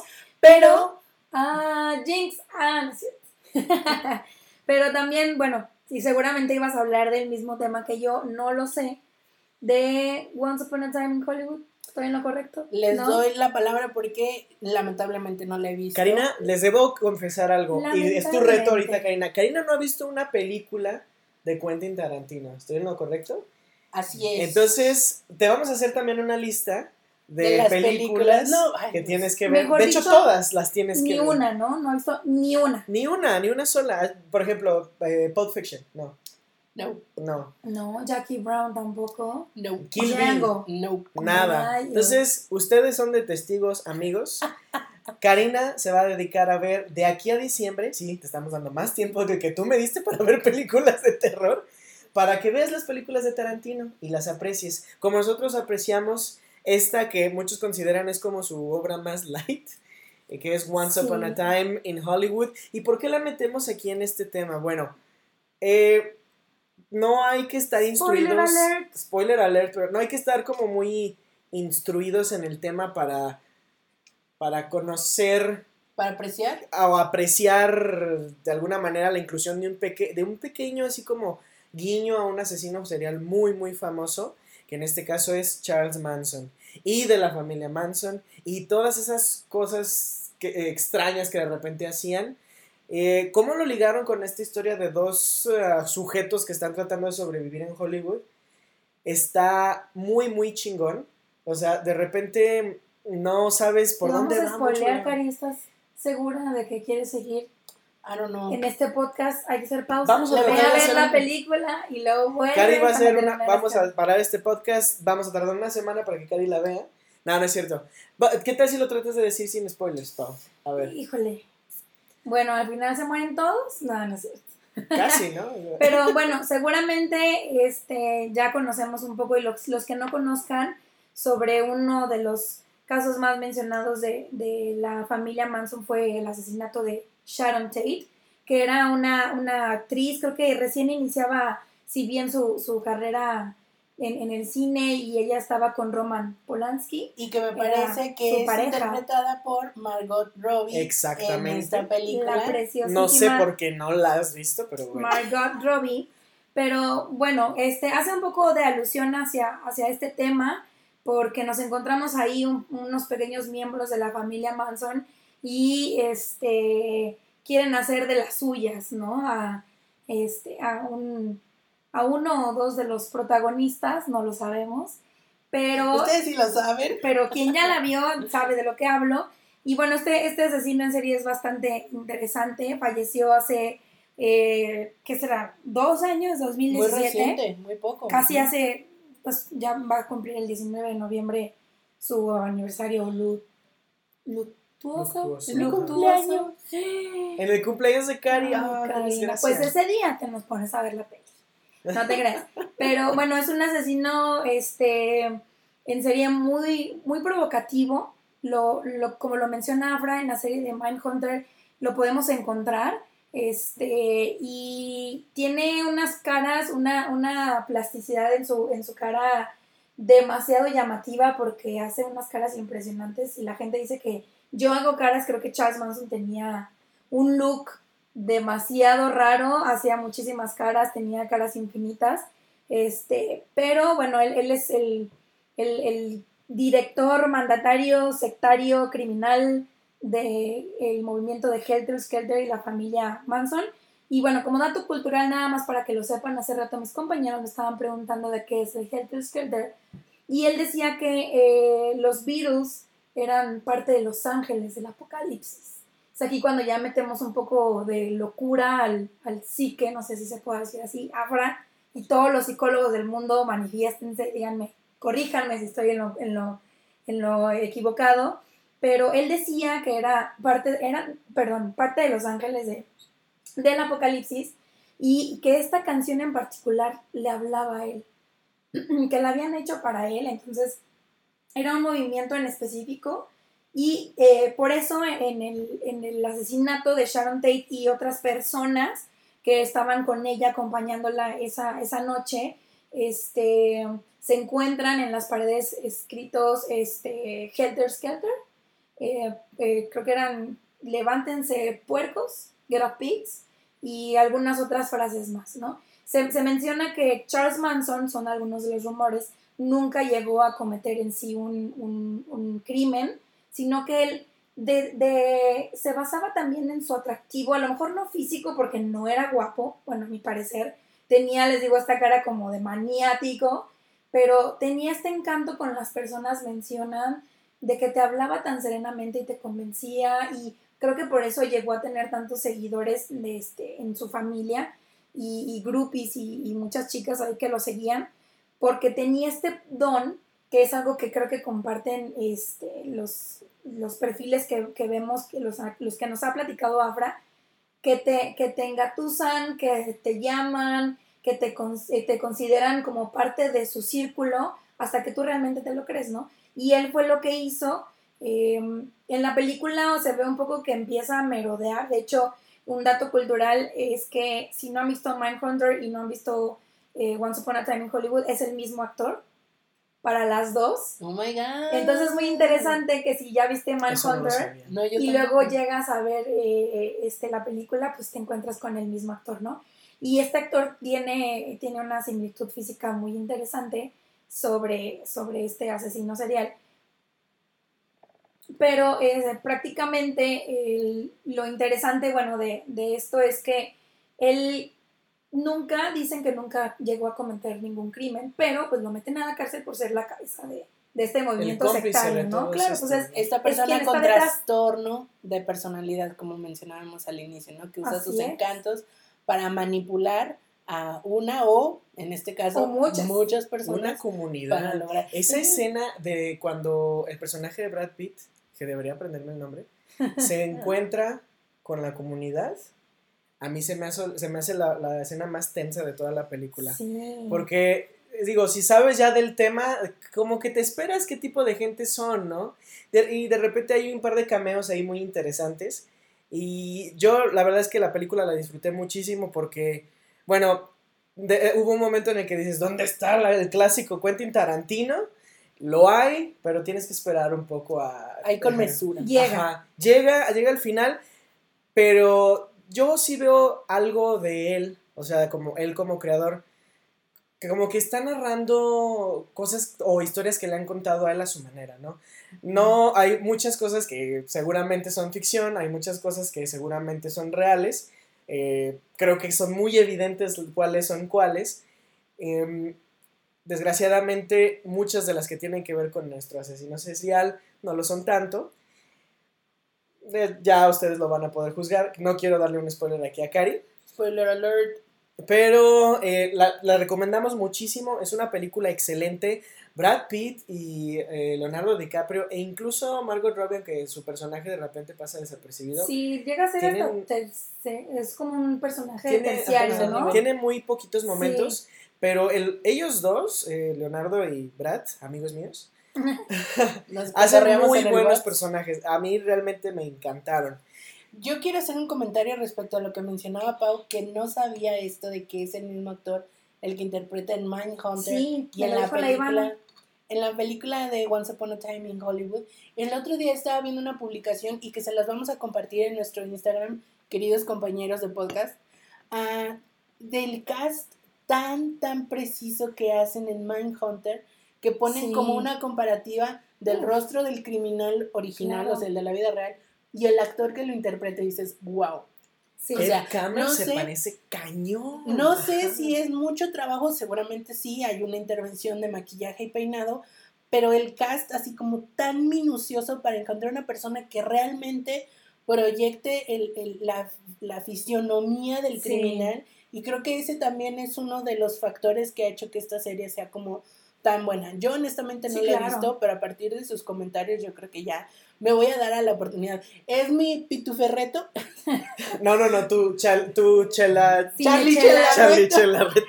Tu cine Chela Reto. Mi cine Chela Reto. Cine Tu cine chela Ya, challenge. ya con llevo tres. Las tres es chine. Bueno, chela, nos acercamos ya a la conclusión del, del tema con, con Afra. Vamos a escuchar estas últimas partes que nos, que nos compartió y volvemos con ustedes. Hay que No diferenciar a los asesinos en Sorry. serie de los asesinos en masa o múltiples, pues estos últimos tienen un número alto de víctimas en un periodo corto de tiempo y un espacio delimitado.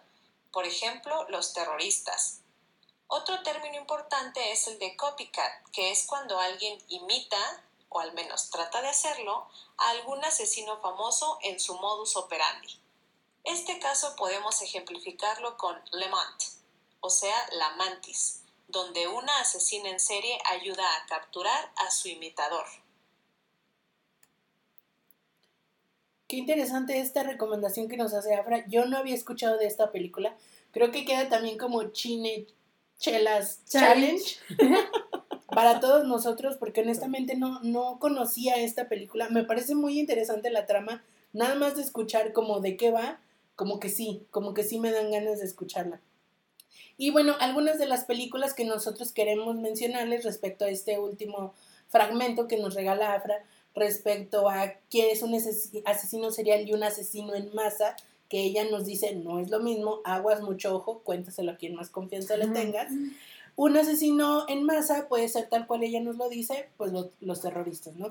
Y como ejemplo de cine tenemos esta película bastante reciente también que se llama Hotel Mumbai, que para quienes no la vieron, pues tiene como protagonista o uno de los protagonistas es Dev Patel, que ya lo mencionábamos precisamente en el capítulo en el capítulo episodio anterior de Danny Boyle.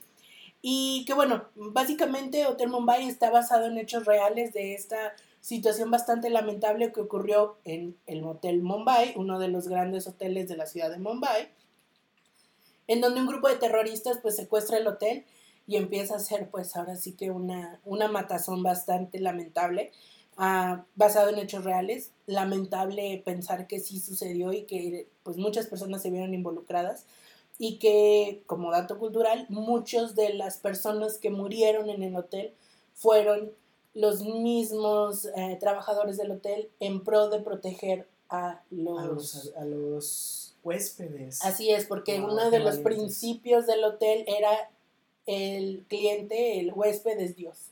Entonces, por Dios, se deja todo, la vida, el servicio, etcétera, ¿no? Está bastante interesante la película, sí te mantiene al, al filo de, del asiento. Precisamente sale uno de mis villanos favoritos que también sale en, en, otra serie, me acabo de enterar. Que bueno, ya después hablaremos de eso. Avatar.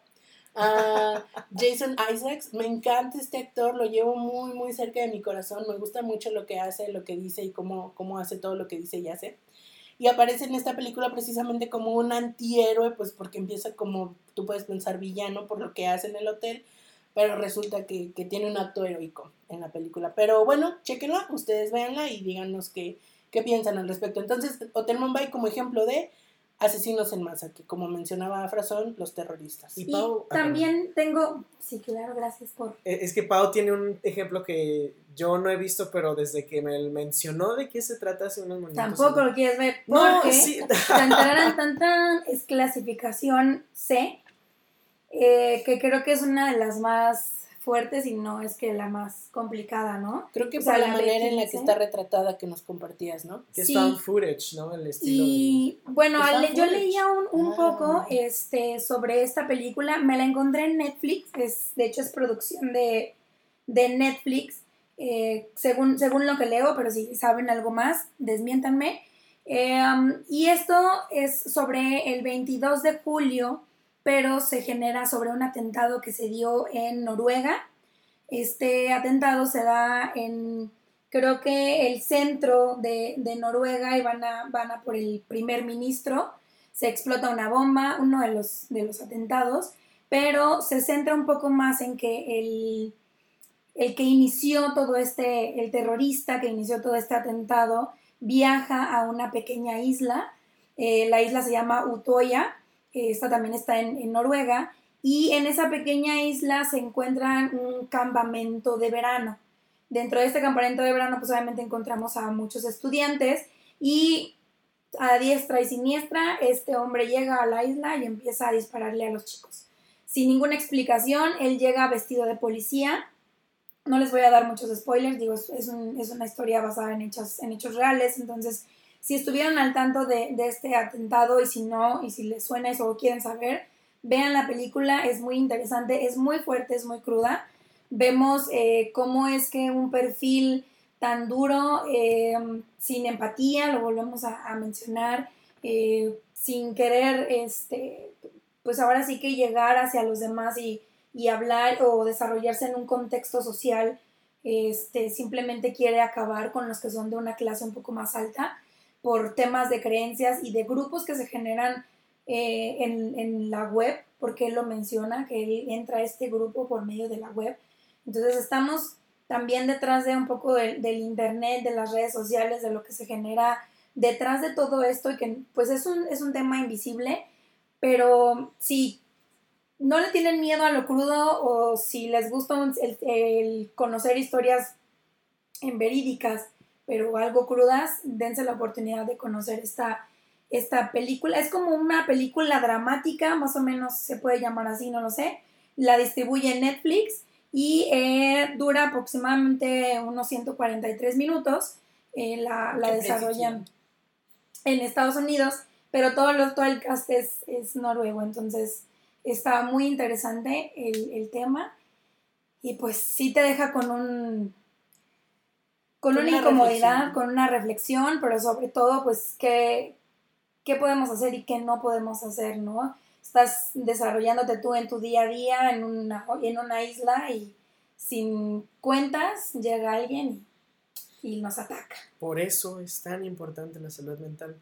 Pero bueno, otro, otro término que usa Afra que se me hace muy importante que mencionemos que es el copycat, que es básicamente, bueno, para no repetir lo que ella dijo, es asesinos seriales que, o en serie, perdón, que repiten o replican la, entre comillas, obra de, otras, de otros asesinos. Y en el cine, ¿qué ejemplo se les ocurre a ustedes?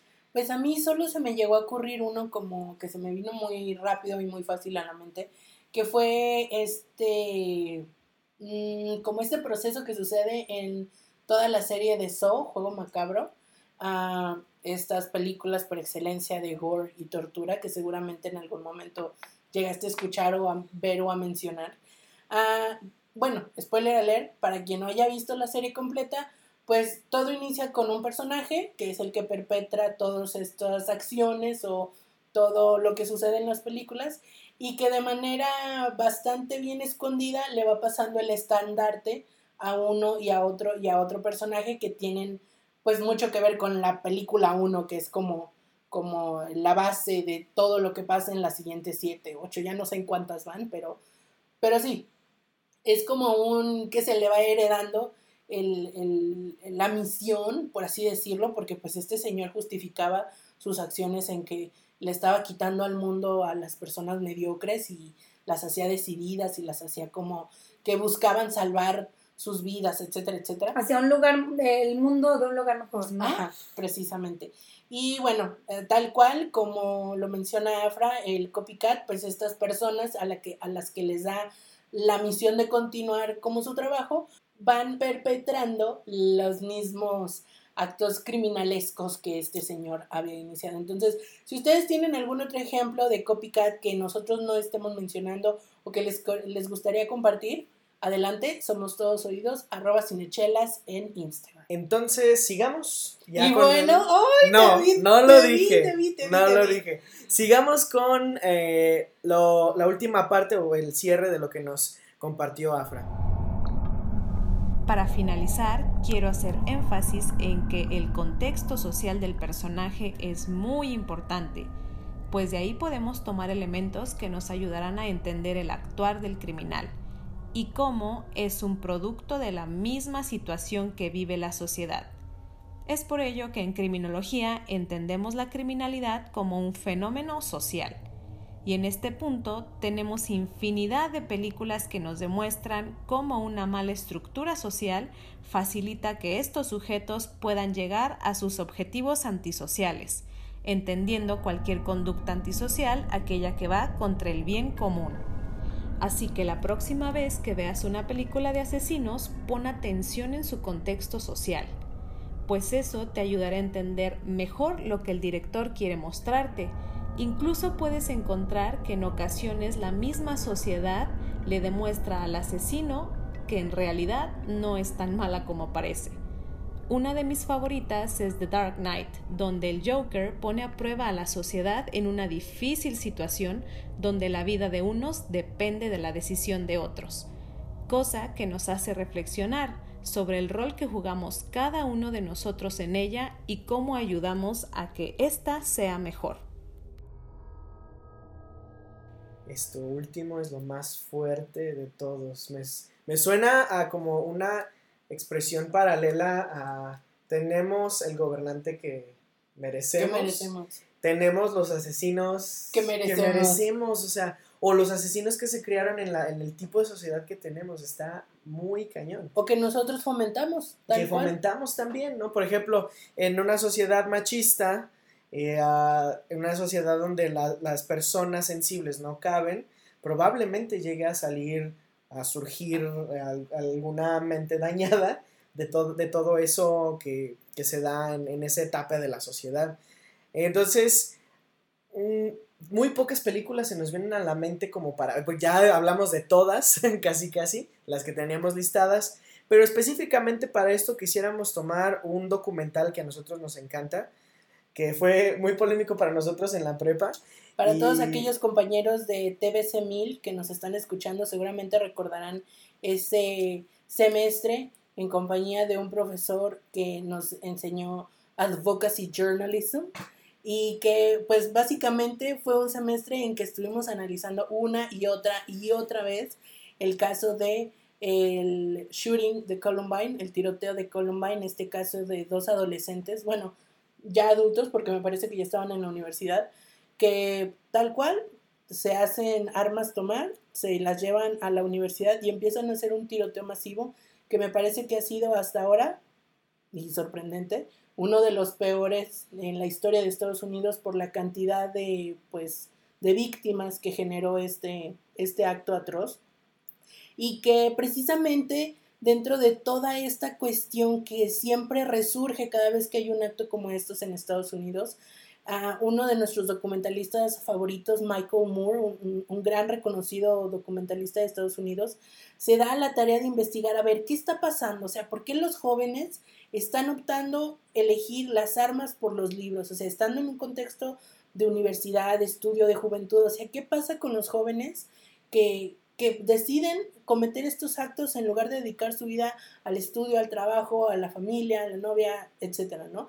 Me parece que el retrato que hace Michael Moore en esta película es muy acertado, es decir, uh, toma todas las perspectivas posibles, porque incluso va y entrevista a las personas que defienden la Asociación de Armas Americanas, le hace una entrevista increíble a Marilyn Manson porque... Claro, porque lo empezaron a culpar, bueno, a él y a todos los músicos de, de, de su género, de fomentar la violencia y en realidad si te pones a escuchar las letras, o sea, sí hay algo de enojo en la música, pero no es todo. Luego se fueron con los videojuegos, se fueron, o sea, más bien la... A culpar a todos Ajá. menos a la cultura que fomenta el Exacto. uso de armas en Estados Unidos. Y que bien lo dice Marilyn Manson y me encanta cómo ah, sí. con una madurez tremenda lo, lo dice. O sea, es más fácil culparme a mí como un ícono público que al presidente que está bombardeando millones de, de, de, familias al otro lado del mundo, ¿no? Porque precisamente,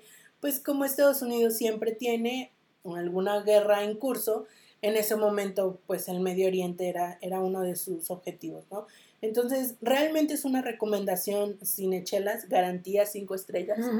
A lo mejor te parece un poco lenta al principio, dale chance, recuerda que es un documental, te van a mostrar realidades bastante crudas que a lo mejor no estás familiarizado con ellos, pero que al final de la película te vas a dar una idea un poco más cercana, un poco más clara de por qué sigue siendo un debate tan fuerte el uso de las armas y la restricción de las mismas en Estados Unidos. Que bien, cabe apuntar y cabe mencionar, como lo hacemos en cada capítulo, nosotros no vivimos en Estados Unidos, no, o bueno, por lo menos que yo sepa, no venimos de una cultura o de, de una crianza estilo, estilo Estados Unidos. Entonces, pues todos los comentarios que nosotros hacemos son desde nuestra perspectiva para ellos sureña, ¿no? Sí, digo, sí hubo un caso hace un par de años eh, en Monterrey, se dio ah, claro. eh, de un, de un de chico, chico, muy en, joven, 15 años. Era, era muy, muy, bueno, no sé si todavía es.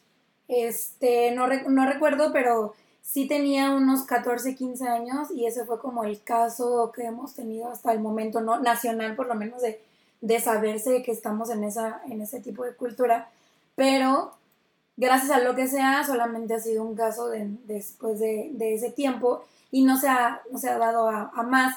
Y también, por ejemplo, volviendo a tocar el tema de la, de la película de Tenemos que hablar de Kevin, esa película termina en en, en una matanza con sus compañeros. Y se mueren. Ahí, Cari, sí se mueren todos, ¿eh? Nomás te digo. Spoiler alert. Spoiler alert. Si no lo han visto, Cari ya se fregó. Pero de las demás no te hice spoiler. Paola acaba de hacer un mass shooting de mis expectativas de la película. No, ¿Tampoco has visto? No la había visto, pero la voy a ver. La voy Pues a es que ver. No están solos en los, en los spoilers, queridos amigos. Así Aquí es. también se matan Aquí también sucede, ilusiones. pero a mí spoilerme el gladiador, que ¿Qué, no trofeo te vas a llevar este, de, de, esta, de este asesinato que acabas de cometer? Una chela gratis, hombre. Probablemente. Ah, para mí la chela gratis. Pero bueno, ese sí era un comentario que, que me gustaría, bueno, me gustaba poner en la mesa sobre eh, que esta película también habla de eso y creo que va a pasar mucho tiempo hasta que Estados Unidos deje de hablar de este tipo de mass shootings porque siguen sucediendo Es algo que es cada día o cada año incrementa todavía más. Eh, gracias a Dios a ninguno nos ha tocado, o a quien sea, nunca nos ha tocado nada de eso, pero creo que hasta viajar un poco a Estados Unidos sí te hace sentir esa vibra de ojalá no me toque a alguien resentido, ¿no? Y vas No con ese algo. miedo un poco, eh, esperando que nadie se le Se le bote vayan la las cabras al monte y diga, ah, pues hoy es cuando. Y precisamente con esta reflexión de cómo cada uno puede contribuir a la mejora de su sociedad, en cada uno con su granito de arena, este, es que queremos mm, despedir a este episodio. Primero que nada, agradecer a Afra por su intervención y aquí ella se despide. Listo. Con esto que has aprendido, ahora puedes disfrutar de las películas de personajes antisociales desde una perspectiva completa. Ahora solo te queda de tarea encontrar todos estos elementos en las películas y series que te hemos recomendado. Espero haber aclarado tus dudas, o mejor aún, haberte generado más para poder trabajar juntos en ellas. Gracias a Karina, Charlie y Pau por permitirme compartir con ustedes lo que sé. Hasta la próxima y salud. Muchísimas gracias a ti, Afra, por acompañarnos en este episodio. Te agradecemos de todo corazón haber participado con nosotros. Y pues con ella nosotros también nos despedimos, queridos amigos. Recuerden que nuestro próximo programa Vamos a retomar este reto que, ah, dándoles un update amigos, no voy muy bien con el reto de las alguien no de ha hecho su tarea, yo ya vi Hereditary por lo menos. Cari, ¿qué has visto tú? Terror para Domis parte 2, espérenla muy pronto. Yo ah, quisiera hablar de Midsommar, pero Ahorita ya que no. llegue No, Ahorita. momento. Creo que en que- Midsommar todos estamos chidos, ¿no? Ya la vimos. Sí, Midsommar, sí, este, digo, no sé si queremos recomendar algo para que nuestros amigos vayan, Amigos, vayan a ver Midsommar. una- un, pequeño recapitulado para ver que nuestros amigos puedan hacer su tarea, este, si no, pues váyanse otra vez al podcast de Terror para Dummies y este, vean qué les hace falta de tarea, por lo menos Carlos, Charlie Acevedo, Charlie Chelas, aquí presente, no ha hecho su tarea. Charlie Chelas Blog. y tienen que mandarle un mensaje, díganle, Muy Carlos, fuerte, un mensaje muy fuerte. pongan, ponte a hacer tu tarea, mijo, y deja de estar haciendo cosas. Para quien quiera unirse al reto Domi, les recordamos que la lista de películas está en nuestras redes sociales, Uh. en Instagram, arroba cinechelas. Ha sido un placer poder compartir este espacio con ustedes. Quedamos abiertos a sus sugerencias, comentarios, recomendaciones, todo lo que nos quieran decir a través, sí, exacto, a través de nuestra página oficial, arroba cinechelas. Yo fui Karina Mejía y ha sido un placer compartir este espacio con mis queridos amigos, Charlie Acevedo y Paola Rojo. Que ellos Ella fue Karina Mejía, la pueden encontrar en Instagram como Karina Mejía Picie. arroba Karina Mejía Picie. Yo fui Carlos Acevedo, Charlie Acevedo, Charlie, me pueden encontrar El como Carlos, el ya Carlos, casi. el ya casi, ya luego les Charlie contamos Chela historia. Challenge Blog. Me pueden encontrar en redes sociales como arroba cinechelas blog, ¡No es cierto! ¿no? Cinechelas Blog, ¿de qué estás hablando? Voy para allá. Me pueden encontrar en redes sociales como arroba Charlie Chelas blog. Y me, siempre es un placer traerles chela y cine a sus oídos. Y yo fui Paola Rojo. Muchas gracias por tenerme en otro episodio más. Espero haber no metido la pata tanto esta vez. Perdón, Afra, si la volví a regar. Perdón, psicólogos del mundo. Pero bueno, mándennos correcciones, por favor. Eh, y nos estamos escuchando en el próximo podcast del terror. Domis para dos. Que ya- número dos. Y quédense con nosotros en el próximo episodio porque de que hay chela y hay tema, Lo hay. Hasta pronto.